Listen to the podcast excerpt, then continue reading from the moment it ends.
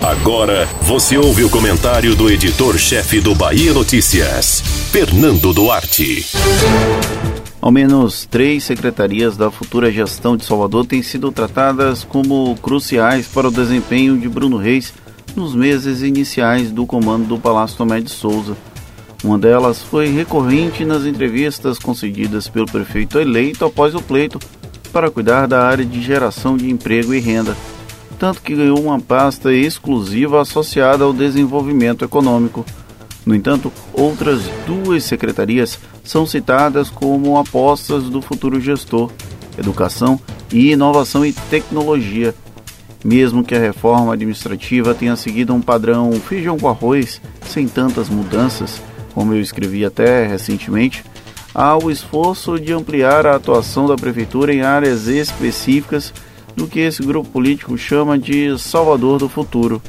Geração de emprego é um dos calos do município, atrelada a uma redistribuição de renda na capital baiana, que até teve o pior desempenho do PIB nos últimos 18 anos, registrado pelo IBGE essa semana. O gestor que conseguir enfrentar esses dois problemas terá um capital político relevante e seria essa a busca de Bruno Reis. Já a área de inovação e tecnologia, funcionou como um apêndice da área de sustentabilidade ao longo dos últimos anos, ganhou robustez de uma secretaria específica. Salvador tenta correr atrás do prejuízo para tentar criar e manter ecossistemas para o desenvolvimento de startups e o crescimento de empresas de tecnologia e a iniciativa de formar uma pasta direcionada às áreas é uma sinalização do grau de importância que a administração pretende dar.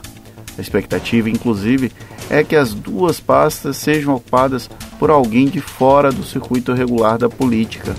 Na Secretaria Municipal de Desenvolvimento Econômico, Emprego e Renda, o bolão de apostas indica a atração de um nome da iniciativa privada para comandá-la.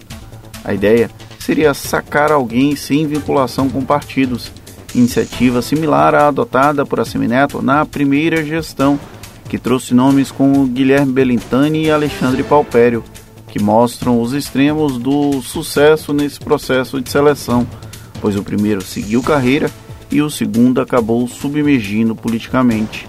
Para a área de educação, não há uma indicação muito clara de qual caminho será tomado.